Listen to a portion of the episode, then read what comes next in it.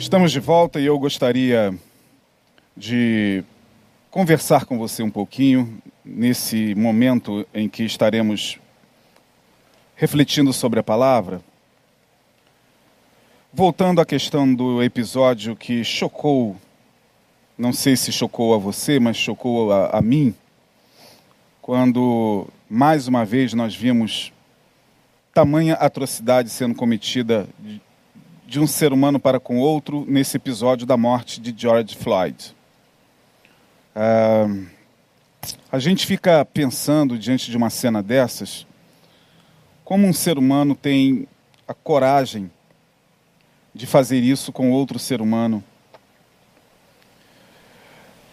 Questões raciais à parte, a gente sabe que é bem possível que essa questão esteja muito presente no que aconteceu, mas sem querer aqui entrar nesse tipo de discussão, choca-nos quando vemos essa barbaridade cometida por um policial, por uma autoridade, que naquele momento já imobilizava o rapaz, junto com outros dois policiais, Portanto, eles já estavam controlando a situação. E não sabemos o, o que levou o policial a forçar a sua perna na, no pescoço, na jugular, justamente na região onde passa o oxigênio. Por que, que ele não forçou a perna dele na perna do rapaz ou no, no braço, causaria menos danos. Mas ele quis, me parece que, atingir o objetivo dele e atingiu, matou o George Floyd. A gente se choca, meus irmãos, porque quem é filho da luz, quem é filho não das trevas, mas da luz, quem é filho do Evangelho, não pode ficar passivo diante de uma cena como essa, não é verdade? Não justifica, talvez, ou justifica ou não justifica o que está se alastrando pelo mundo. Por quê? Porque as reivindicações elas também são movidas pela sede de controle, né? As pessoas que começaram a se manifestar, e até com, com razão para isso, de repente, como sempre, começaram a quebrar tudo, começaram a tacar fogo em tudo e responsabilizar toda, toda a polícia americana né, pelo que aconteceu. E você vê que o ser humano ele traz consigo essa propensão mesmo para o mal, né? Jesus falou: se vós sendo maus, sabeis dar, dar boas dádivas aos vossos filhos, é, o ser humano é esse, é esse depósito de luz e escuridão, de, de bem e mal. Por isso que nós temos todos os dias que lutar para elevar nossos níveis de consciência, pela oração, pela reflexão na palavra, pela prática do bem, pelo amor principalmente. Porque se o amor, que ao meu ver, ao meu ver, é o último fio que segura essa nossa humanidade. O amor é essa última rede que está impedindo a humanidade de precipitar-se calamitosamente e definitivamente na ruína. Se esse amor começar a se esfriar em nós, seremos mais uma lâmpada a apagar, seremos mais uma luz a não brilhar, quando na verdade a gente sabe da responsabilidade que nós temos sobre nós. Que brilhe a vossa luz perante os homens que brilhe a vossa luz perante os homens. Então, nesse momento, eu gostaria de refletir sobre um texto da palavra, já que estamos falando de controle neurótico de um ser humano sobre outro, já que quando olhamos para o cenário e para o noticiário, principalmente desses dias, a gente começa a perceber que a situação parece que está fora do controle, né? Tem uma música até interessante, muito interessante, de, de Caetano Veloso, muito antiga, onde ele diz: Alguma coisa está fora da ordem, fora da nova ordem mundial. É, alguma coisa está, está fora da ordem, fora da nova ordem mundial. Parece que, que o mundo está sem controle. Parece que o mundo está desordenado mesmo. Essa semana quase não se ouviu falar sobre Covid. Vimos mais as cenas é, de manifestação se alastrando pela França, pelo Reino Unido, aqui no Brasil, alguns atos, né? Tudo porque o ser humano ele gosta de ter controle. E se falando de controle, eu quero ler, ler com vocês uma passagem muito conhecida de Atos, capítulo 16. Atos 16, você conhece essa passagem? É a passagem que fala sobre a conversão do carcereiro, Lá, quando Paulo e Silas estavam na prisão e aconteceu aquele evento sobrenatural, nós vamos ler o texto. Eu gostaria de tecer alguns comentários sobre esse texto, porque lendo esse texto e conectando o texto, relacionando o texto com esse desejo insaciável do ser humano de controle, eu vi algumas coisas muito interessantes. Bom, o texto diz o seguinte, Atos 16, a partir do verso 25. Perto da meia-noite, Paulo e Silas oravam e cantavam hinos a Deus, e os outros presos os escutavam. E de repente sobreveio um tão grande terremoto que os alicerces do cárcere se moveram. E logo se abriram todas as portas e foram soltas as prisões de todos. Acordando o carcereiro e vendo abertas as portas da prisão, tirou a espada e quis matar-se, cuidando que os presos já tinham fugido. Mas Paulo clamou com grande voz, dizendo: Não te faças nenhum mal, que todos estamos aqui. E pedindo luz, saltou dentro e todo trêmulo, o carcereiro se prostrou, se prostrou ante Paulo e Silas. E tirando-os para fora, disse: Senhores, que é necessário que eu faça para me salvar? Bom, a passagem é muito conhecida, vocês certamente já ouviram muitas pregações sobre essa passagem. E quando a gente lê a passagem, quase sempre nós somos levados a destacar na, na passagem o milagre que aconteceu, que foi o terremoto que libertou da prisão os servos do Senhor, porque os servos do Senhor estavam ali, Paulo e Silas, por amor ao Evangelho, por causa da pregação do Evangelho, ali eles estavam encarcerados junto com outros presos. Uh, lembrando que as prisões daquela época eram prisões subterrâneas, eram como que cavernas subterrâneas sem nenhum tipo de luminosidade e a gente não faz sequer ideia de como aqueles presos ficavam ali. Mas ali estavam os servos do Senhor e quando a gente lê a passagem, nós efusivamente damos muita ênfase a, a, ao terremoto que aconteceu e que fez com que a prisão se abrisse e com que não só Paulo e Silas, que presos estavam, e todos os demais, com aquelas correntes e aquelas bolas enormes, que vocês certamente conhecem, já viram em filmes, né?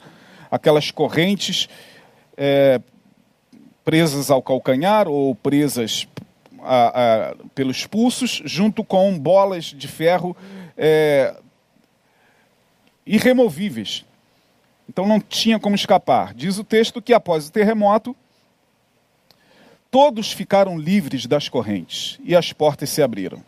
E aí nós, para darmos uma ênfase no texto, evento, é, é, destacamos o milagre. Bom, problema algum, é bom a gente destacar o milagre e o poder de Deus para libertar aqueles que estão encarcerados.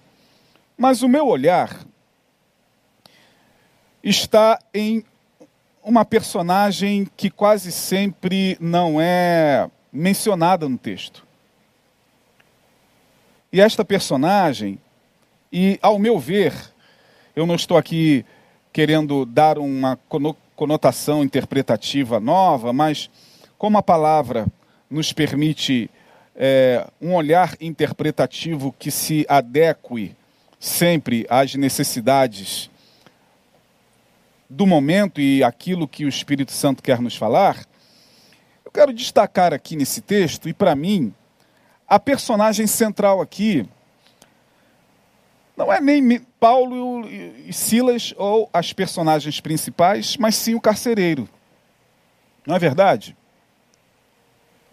Portanto, esse texto fala sobre a síndrome do carcereiro, perdendo as ilusões.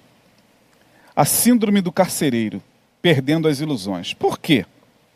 Porque há algo nessa passagem que, que vai além ao meu ver, do simples fato, torno a repetir, da prisão ter sido aberta. Ah, o terremoto acontecido naquela noite, muito mais do que abrir, veja bem, as portas físicas da prisão, terremoto, que para mim foi certamente um anjo que ali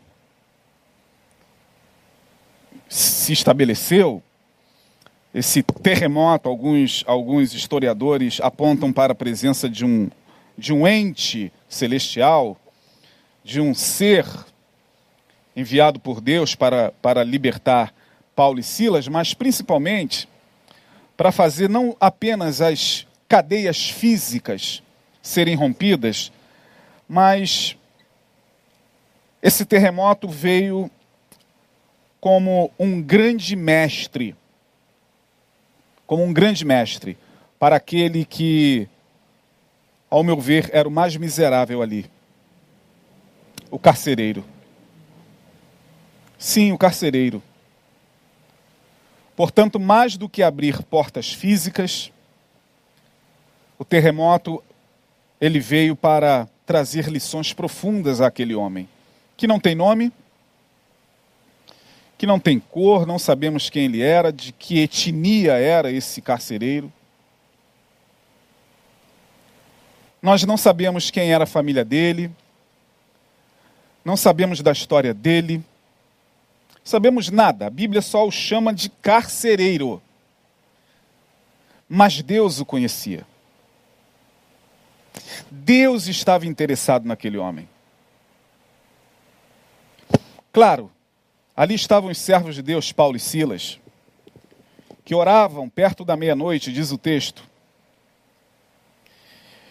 E enquanto todos dormiam, e também o carcereiro dormia, tirava um cochilo, afinal de contas está tudo sob controle. Está tudo sob controle. Os presos estão lá com suas cadeias, a porta está fechada, intransponível, não tem como ninguém sair de lá. Vou tirar uma soneca. Está tudo, tá tudo sob controle. Está tudo controlado, está tudo dominado. E Deus envia um terremoto, abala as estruturas daquela prisão. E ali está o carcereiro. Esse terremoto acontece na vida desse homem para que ele pudesse perder a maior de todas as suas ilusões. Esse homem possuía talvez aquela ilusão que eu e você, que aquele policial que matou George Floyd, e de tantos outros seres humanos, sendo policiais ou não, exercendo as mais variadas funções, e também os cidadãos mais, mais comuns têm essa ilusão chamada controle, né? Controle. A gente, a gente acha que a gente está sob o controle de certas coisas. A gente acha que estamos controlando bem certas situações. Todo mundo, antes da pandemia, achava que estava no controle da situação. Parece que, que as nossas vidas estavam sob controle. Nossos empregos, nossas atividades diárias, nosso ir e vir. Você não tinha essa sensação de que estava tudo sob controle, né? Aqui e ali a gente tinha assim um sentimento de que uh, o nosso estado estava estava perdendo o controle da situação da violência urbana, né? A gente se deparava com isso no dia a dia, mas no demais, parece que as coisas estavam fluindo. Parece que mais um ano começaria, né? Os feriados viriam, a gente faria é, nossas viagens, ou então nossos, nossos retiros, nossos encontros é, com nossas famílias. Parece que estava tudo sob controle nossos planos. Planejamos o ano de 2020 até o carnaval, uns planejaram até a metade do ano, vou tirar férias no mês tal, vou começar a me planejar para viajar para o lugar tal, com a minha família. Parece que estava tudo sob controle. A gente tinha a sensação de que pelo menos alguma coisa estava sob controle, pelo menos. Pelo menos a gente estava ali sob controle da família, está tudo tranquilo, né? Uh, salário, enfim, as contas, a gente, a gente de repente é varrido por um terremoto chamado o bichinho da goiaba. E o bichinho da goiaba chegou e resetou, quase que resetou o mundo. Vou fazer um reset. O mundo parece que foi resetado. Você sabe o que é um reset, né? Reset é quando você você reinicia um computador ou, ou, ou uma televisão e, e, ela fica como veio de fábrica. Resetar é isso, é zerar tudo. É deixar tudo do zero. Aí você tem que programar tudo, você tem que. Você perde tudo, né? Quem reseta, se não salvar, perde tudo porque volta tudo para o zero. Os canais da televisão, isso é um reset. Parece que o mundo foi resetado, está sendo resetado. O, o Covid-19 veio e tirou a nossa ilusão de controle. A gente viu quão impotente nós somos diante daquilo que até então a gente achava que estava sob nosso controle. E aí, minha gente, quando esse terremoto acontece na vida desse carcereiro, ele também achava que estava sob controle. Controle dos presos, as chaves estavam em suas mãos. Era mais um dia de trabalho do carcereiro. Ele ia sair dali, chegar em casa. No dia seguinte voltaria para cumprir a sua função de carcereiro. Estava tudo sob controle. De repente acontece esse terremoto.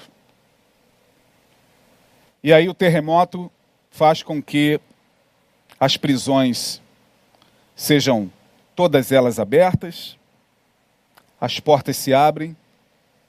O carcereiro, quando se dá conta do que aconteceu, ele entra em desespero, porque ele vê as portas abertas, muita escuridão. Ele pega, então, alguma coisa talvez parecido com um lampião ou alguma lamparina, vai para a caverna, porque era muito escura, entra em desespero, achando que todo mundo tinha fugido. No desespero, ele pega a espada e diz: Não tem outro jeito, vou dar cabo da minha vida. Perdi o controle. Perdi o controle. Não resta outra coisa senão me suicidar. Perdi o controle do meu trabalho, porque certamente minha cabeça é que vai ficar a prêmio amanhã perante o império e as autoridades romanas. Como é que eu vou dar conta disso? O que, que aconteceu? E quando ele ia dar cabo da sua vida, Paulo brada e diz: Não faça isso. Não faça isso, estamos todos aqui. Ninguém fugiu, meu irmão. Calma. Fique tranquilo. Todos os presos estão aqui. Estamos aqui, eu e Silas e os demais presos. E aí, quando ele se depara com a realidade de que ninguém tinha fugido, ele se prostra. Como que alguém que reconhece que não tem mais o controle da situação, sabe? Quando a gente reconhece que não tem mais o controle da situação, só nos resta se prostrar, irmão. Não foi assim que você fez nesses dias? Tem feito? A gente perdeu o controle de algumas coisas e tem perdido o controle, ou a ilusão do controle de algumas coisas.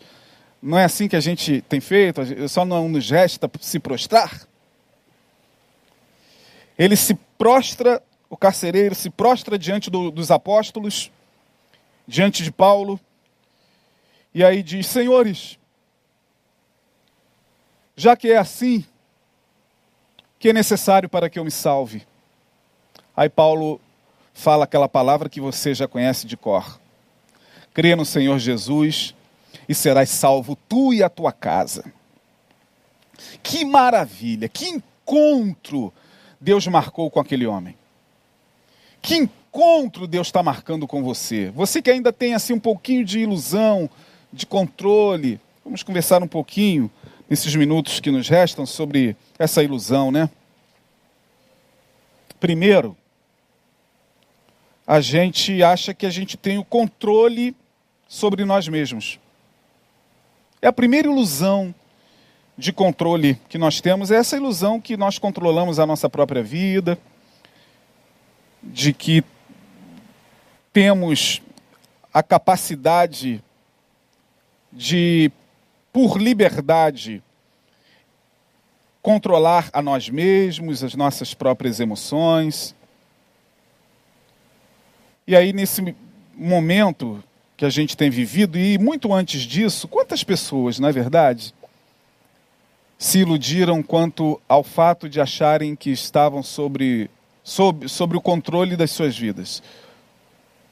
Quantas pessoas nesse momento reconhecem que, que esse controle sobre elas mesmas, sobre elas mesmas, não era uma ilusão?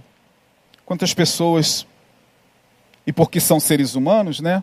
Isso só acontece com ser humano, não acontece com poste, nem com caixa de som e muito menos com pedra, mas só acontece com ser humano. Quantas pessoas nesse período não perderam o controle das suas emoções, não tiveram é, estados como os de ansiedade exacerbado, é, síndromes de ansiedade, depressão, expectativas angustiantes ante, ante ao futuro, a gente, a gente perdeu o controle em algum momento de nós mesmos. Se não totalmente, pelo menos fomos sobressaltados, né? Fomos sobressaltados. E é claro que nós não somos robôs, Deus não nos fez seres autômatos. Deus não fez o homem para guiar a sua vida de forma autômata. O homem não é um robô sem vontade. Nós temos nossas vontades, nós temos o, o que chamam de livre-arbítrio, né? Eu costumo dar o nome de liberdade de agir. Livre-arbítrio, para mim, é uma outra coisa, mas não nos cabe aqui. Mas a liberdade de agir que Deus deu a Adão, ao nosso homem primitivo. Então, nós temos liberdade para agir, sabendo que nossas escolhas sempre trarão uma consequência para o bem ou para o mal. Não é verdade? Mas nós temos essa liberdade, o homem tem essa liberdade para agir. Mas mesmo esta liberdade, ela não é plena. Plena. Porque em dado momento, é, a gente perde o controle de nós mesmos. Será que esse policial que matou George Floyd não perdeu o controle de si? Não sei. Foi proposital? Também não posso afirmar. Mas que nós perdemos o controle de nós mesmos e perdendo o controle, essa ilusão de que estamos controlando as nossas vidas, né? Perdendo essa ilusão do controle, a gente se depara com situações as mais inusitadas, das quais muitas vezes podemos extrair grandes lições e das quais podemos, nas quais podemos sucumbir. Não é verdade? Muita gente que perdeu essa ilusão de que tinha o controle pleno da sua vida, quando se depararam diante de situações onde elas perceberam que não controlavam tanto suas vidas assim como imaginavam, elas tiveram que ressignificar a sua vida ou elas tiveram infelizmente, experiências muito, muito desastrosas. Então, essa é a primeira ilusão. Aquele homem achava que talvez tinha o um controle da sua própria vida, aquele carcereiro. Não sei se ele era alguém que tinha pensamentos suicidas. Não sei se ele era um suicida em potencial. Não sei. Talvez não, talvez sim. Mas a primeira situação que lhe ocorreu, quando ele percebeu que a prisão foi aberta e a possibilidade de que os, os presos pudessem fugir foi se matar. Perdeu o controle da própria vida. Perdeu a ilusão de que controlava a própria vida. Então, essa é uma das ilusões com as quais nós temos que se deparar, principalmente nesse período aí que já está passando, né, da quarentena, já está havendo uma flexibilização, não sabemos como vai ficar. Uns falam que sim, outros falam que não. As autoridades estão assim meio que confusas em relação a isso. Mas essa é a primeira ilusão de que temos o controle sobre as nossas próprias vidas. Não, não temos esse controle todo sobre as nossas vidas, não. Também não podemos nos isentar de responsabilidades que cabem a nós e não a Deus. Temos que ter o bom senso. Tem coisas que Deus não fará por nós. Não adianta. Aquilo que você pode fazer, você já aprendeu isso e não é novidade nenhuma que eu estou falando, Deus não fará. Você tem que dar o seu primeiro passo. Você tem que usar sua capacidade motora, cognitiva e racional para agir. Deus não fará isso por você. Mas tem certas situações que só Deus pode. E não adianta você querer fazer, porque só Ele pode fazer. O que te resta é esperar, é esperança, como nós temos falado aqui é aguardar no Senhor, é esperar nele. Esperei com paciência no Senhor. E ele se inclinou para mim e ouviu o meu clamor. Não adianta. Não adianta entrar em processos de agonia, achando que Deus não está ouvindo, quando é que vem a resposta, quando é, quando é que essa situação vai mudar. Vai mudar no momento aprazado. Vai mudar no momento de Deus. É só, como diz a canção, Parece que a gente cantou aqui na quarta-feira passada. É só esperar acontecer. Jesus nunca chega atrasado. Ele age na hora certa.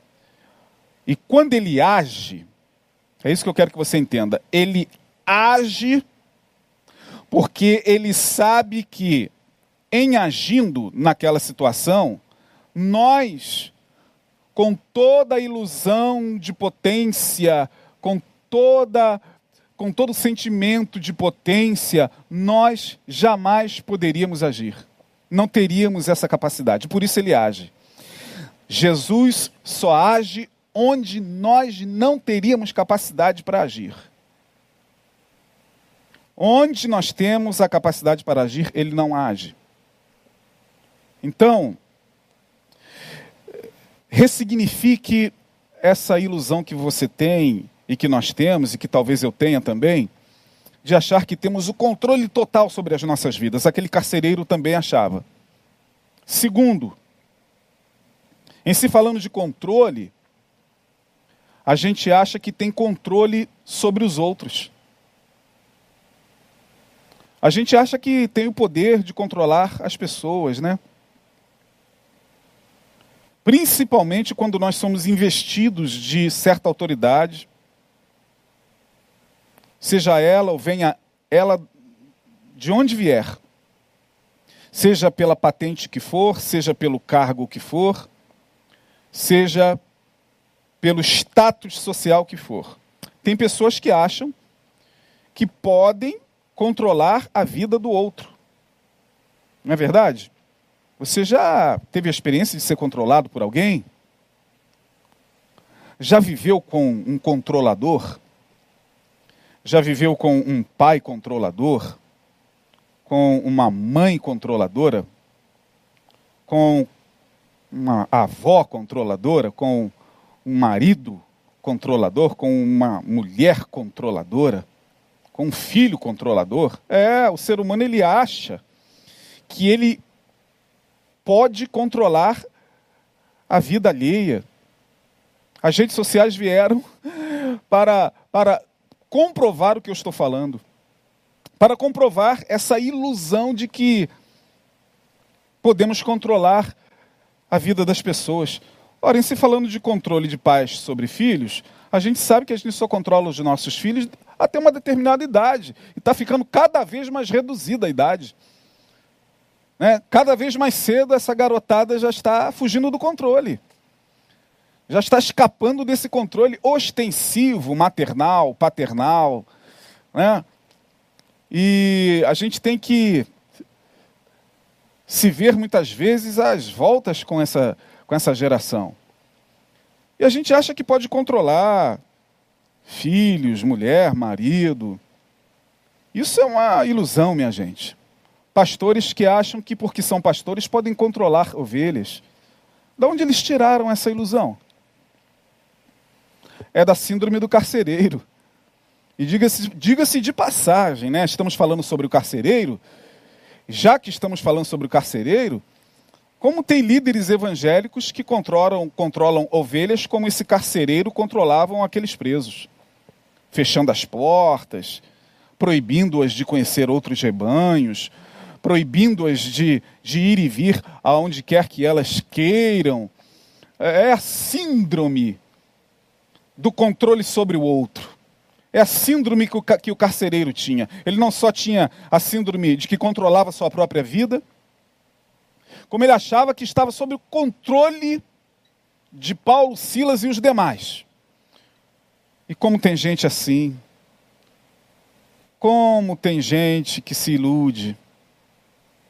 E agora, eu pergunto a você, meu querido colega, pastor, líder,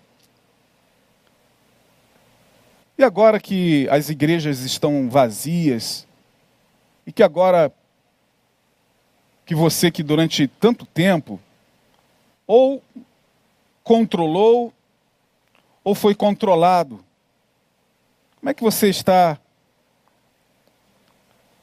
refletindo sobre esse controle? Que controle nós temos sobre o outro? Que controle Jesus ensinou a nós, líderes, pastores, que tipo de controle Jesus ensinou a que exercêssemos sobre o outro?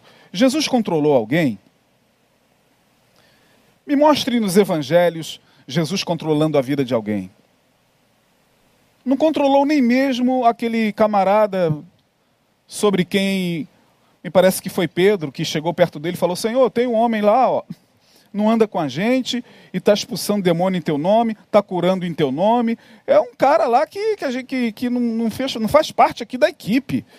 Ele não está aqui no, no, no hall é, de discípulos que receberam a tua autoridade. Ele não tem o, o know-how, ele não foi carimbado, comissionado. Está lá, e Jesus falou, Pedro, você quer que eu tenha controle sobre a vida das pessoas? Você quer que eu vá lá e peça para que ele pare de fazer o que ele está fazendo? Ora, Pedro, Se ele está fazendo o que está fazendo, então, bem está, porque quem não é contra mim, é por mim. E quem não é por mim, é contra mim. Então, por favor. E Pedro parece que era esse cara assim que tinha uma certa inclinação a controlar a vida das pessoas. Tanto é que foi ele que, per que perguntou lá em, no Evangelho de João, depois que Jesus ressuscita e aparece para eles na praia, e eles estão em alto mar e não reconhecem Jesus, e Jesus está na areia acenando para eles. E depois que, que Jesus é reconhecido, Pedro então vai até Jesus e chega e o abraça e tal, e eles assam um peixe e tal, e Jesus fala a Pedro, Pedro, tu me amas, aquele episódio, Pedro, tu me amas, amo Senhor, Pedro, tu me amas, amo Senhor, Pedro, tu me amas, amo Senhor. Poxa, o Senhor me perguntou três vezes, é, né, Três vezes Pedro negou a Jesus, três vezes Jesus perguntou se ele o amava. Ele disse: Sim, Senhor, eu amo. Aí Jesus diz o seguinte: Então, é, Pedro, deixa eu te falar o que, que te aguarda. Quando tu eras jovem, quando tu eras mais, mais ágil, mais moço, né? Tu tinha assim uma corrida mais mais veloz, podia escapar, né? das autoridades e dos seus perseguidores com mais velocidade, quando tu eras moço, tu te cingias a ti mesmo, né? Ou seja, é, você cingir é colocar aquele, aquela cinta sobre o, o, o lombo, né? É, e tu, tu ias para onde tu querias, tu tinhas toda a liberdade, Pedro, mas dias virão em que outras pessoas te cingirão. Tu estenderás as mãos, Jesus falando de que ele pagaria um alto preço ser, seria levado preso às autoridades por, por amor ao Evangelho. Dias virão em que outros te levarão para lugares onde você não quer ir. Se tu me amas, então, aí fica a tua missão, apacenta as minhas ovelhas. Aí Pedro ouve aquilo e parece que um, um misto de perplexidade em relação ao ministério que ele ia exercer, e um, um ministério é, de martírio, né? de martírio. Ele olha para João, eu não entendi quando eu li esse texto, não entendi até hoje o porquê de Pedro, depois que ouviu isso, olhar para João e virar para Jesus e falar: e daquele ali, vai ser o quê? O cara gostava de, de ter esse controle sobre a vida do outro. Meu Deus do céu, Jesus não estava falando sobre ele, sobre o ministério dele, sobre o que o aguardava. Guardasse no coração. Mas não, ele olha para João, diz lá o texto, que ele fala assim: Senhor, e, e desse vai ser o quê? Aí Jesus olha para ele e diz: Pedro, quase que falando, o que te interessa a vida de João? Jesus olha e diz: se eu quiser que ele viva até que eu venha, o que, que te importa, Pedro? Vem e segue-me tu, cumpra a tua missão. Que ilusão é essa, minha gente, que a gente tem sobre, sobre os outros?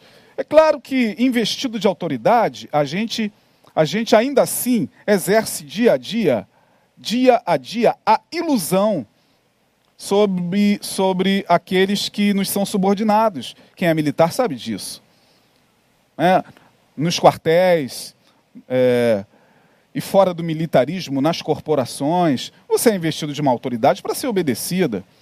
É, você tem um certo controle social sobre aquele indivíduo, porque a patente dele é menor do que a sua. Mas isso também é ilusão. Isso é ilusão. Né? Já já você se reforma, e aquele indivíduo que foi o teu subordinado se encontra com você, de repente já saiu também do quartel e tal. Aí encontra com você numa esquina da vida, ô sargento, ô coronel, ô major, tudo bem? Você, você vai, vai pedir para que ele faça o quê? Paga 10. Você já está reformado. é, paga 30. Que negócio é esse de se dirigir a mim dessa forma? Que dê continência? Que loucura, o cara surtou, pô. Já está aposentado, já está reformado. Então é aquela pequena ilusão do tempo de prestação de serviço militar, é aquela pequena ilusão que a gente tem nas repartições públicas ou privadas, porque temos um determinado cargo e tem pessoas a quem a gente chefia, tem pessoas que nos são lideradas, mas mesmo assim entenda que é uma ilusão. Uma ilusão que você exerce social, mas é uma ilusão. Olha o carcereiro, perdeu a ilusão de que controlava da noite para o dia as pessoas que ali estavam. E ele controlava, ele era o carcereiro, tá? Aquelas pessoas estavam sob a autoridade dele. Paulo, Silas e os demais estavam subordinados à autoridade dele, que da noite para o dia, um terremotozinho fez com que ele perdesse a ilusão de que controlava a vida do outro, de que controlava alguém. A gente não controla nem a nossa própria vida. O primeiro tópico que eu falei, né? Quanto mais a gente querer controlar a vida das pessoas, por favor, minha gente, tome cuidado com isso. Terceiro e último, talvez esse aqui seja um dos mais graves, a gente acha que controla Deus. A gente acha que, vou repetir, que tem controle sobre Deus. Veja que Paulo e Silas estavam orando e cantando louvores. Presos, reconheceram a sua condição, estavam ali junto aos demais presos, mas Paulo e Silas não foram tomados pelo sentimento de autopotência divina ou de achar que tem o controle, afinal de contas, eu, eu sou o apóstolo Paulo. Eu sou aquele que foi escolhido pelo Senhor no caminho de Damasco. Sou assim com o cara, pô. Peraí, Silas, não se preocupa não, eu tenho eu tenho uma oração aqui específica que fará com que essas portas se abram, que fará com que a gente saia daqui. Não, Paulo apenas cantava louvores, diz o texto, e orava. Orava, e eu não acredito que fosse uma oração que desse a ele a ilusão de que controlava o poder de Deus. Sabe essa ilusão que a gente tem de que o poder que nos foi dado, e nos foi dado, todo o poder me é dado nos céus e na terra. Portanto, vá, em meu nome, vocês farão isso, farão aquilo. Em meu nome, vocês farão obras maiores que as minhas. Em meu nome, vocês expulsarão demônios, colocarão a mão sobre os enfermos e eles serão curados. Mas é em nome de Jesus e na vontade de Jesus e quando Jesus opera por nós. Não sou eu quem opera por Jesus. Essa ilusão de que, de que controlamos o poder de Deus, sabe essa coisa de que vou marcar com você na próxima quarta-feira um culto, onde eu, o pastor Isaías Marcelo, estarei aqui nesse mesmo horário orando por você. E você pode ter certeza, meu amigo, que se você é alguém que foi acometido pelo bichinho da goiaba, se você foi acometido por, esse mal que está aí na sociedade, por esse vírus, eu tenho a solução. Eu farei com que, através das minhas mãos, ou através de, dessa água sagrada, ou através. De, eu posso até te sugestionar.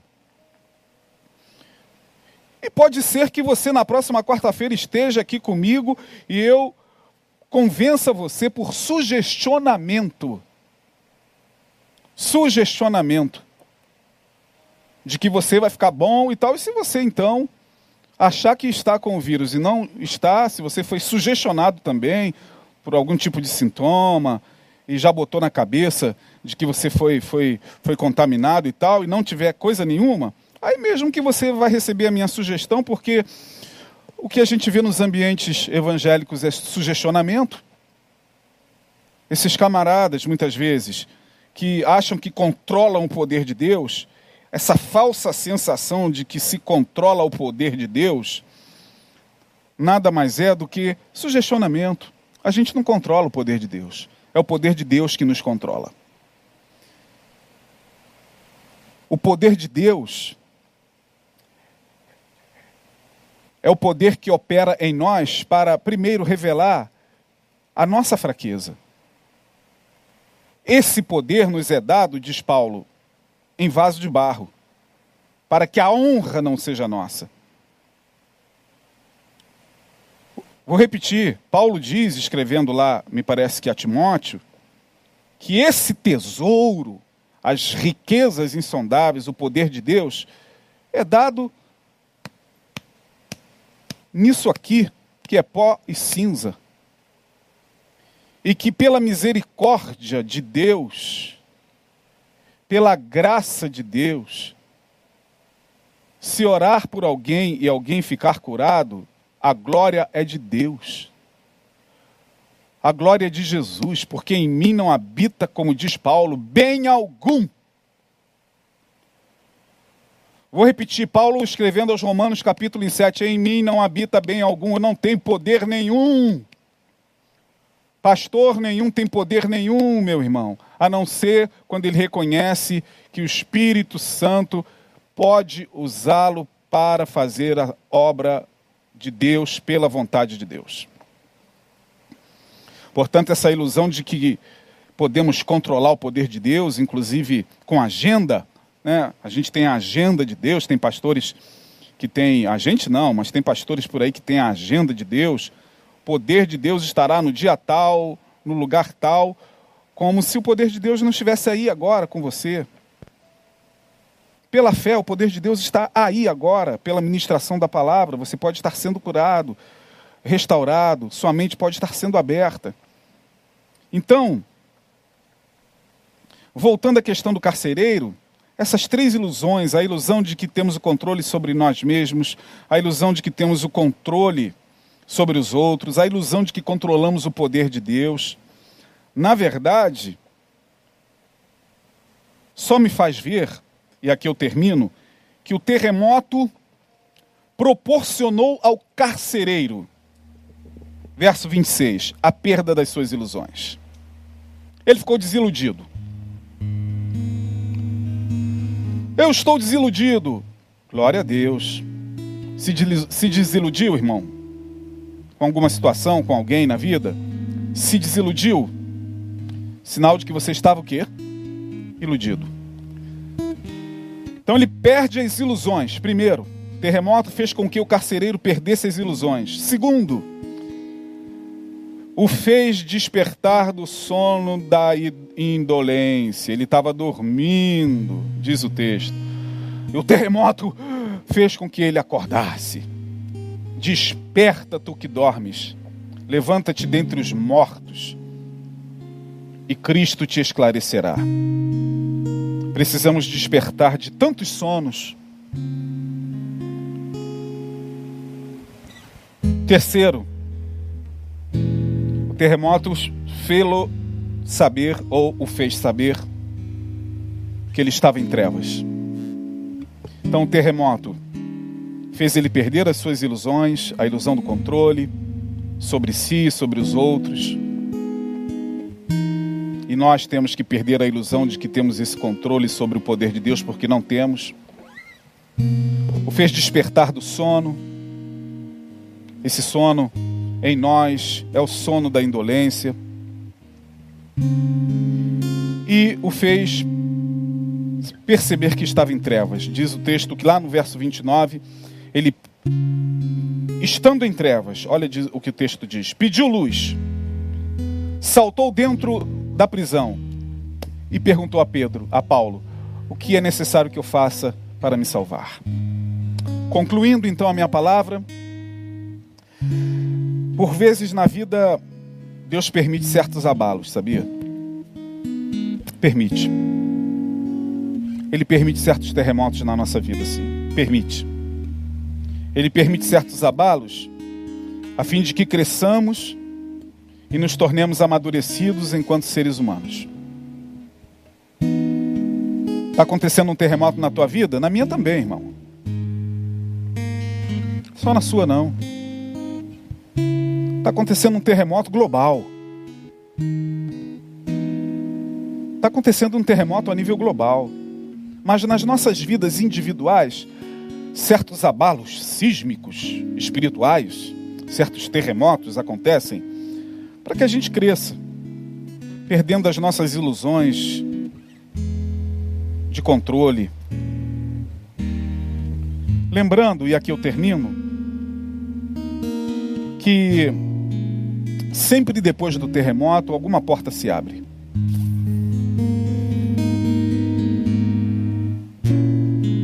Sempre depois de um terremoto tem uma porta para se abrir. Amém? Aconteceu um terremoto, se você passar por todo o processo do carcereiro, vai ter salvação. Teve salvação para ele e para sua casa. Paulo foi lá, o Espírito Santo foi derramado, ele se converteu com toda a sua casa, diz o texto. E a salvação, não me refiro só à salvação eterna, mas depois de um terremoto nas nossas vidas, Deus sempre prepara uma porta para se abrir. Que o Senhor nos abençoe. Que Deus possa falar de forma mais profunda ao seu coração, melhor que minhas palavras. E que o Senhor possa nos dar dias de confiança nele. Pai, muito obrigado pela tua palavra, pela certeza que temos de que, mesmo em meio a esse grande terremoto, de tantos terremotos pelos quais passamos na vida, o Senhor sempre tem uma porta aberta no tempo certo. Nós cremos. Te pedimos que seja assim com todos os que estiveram conosco, nos acompanhando, no nome de Jesus. Amém. Deus abençoe você, que a graça de Jesus e o seu amor e a comunhão do Espírito Santo esteja sobre a sua vida. Até a próxima.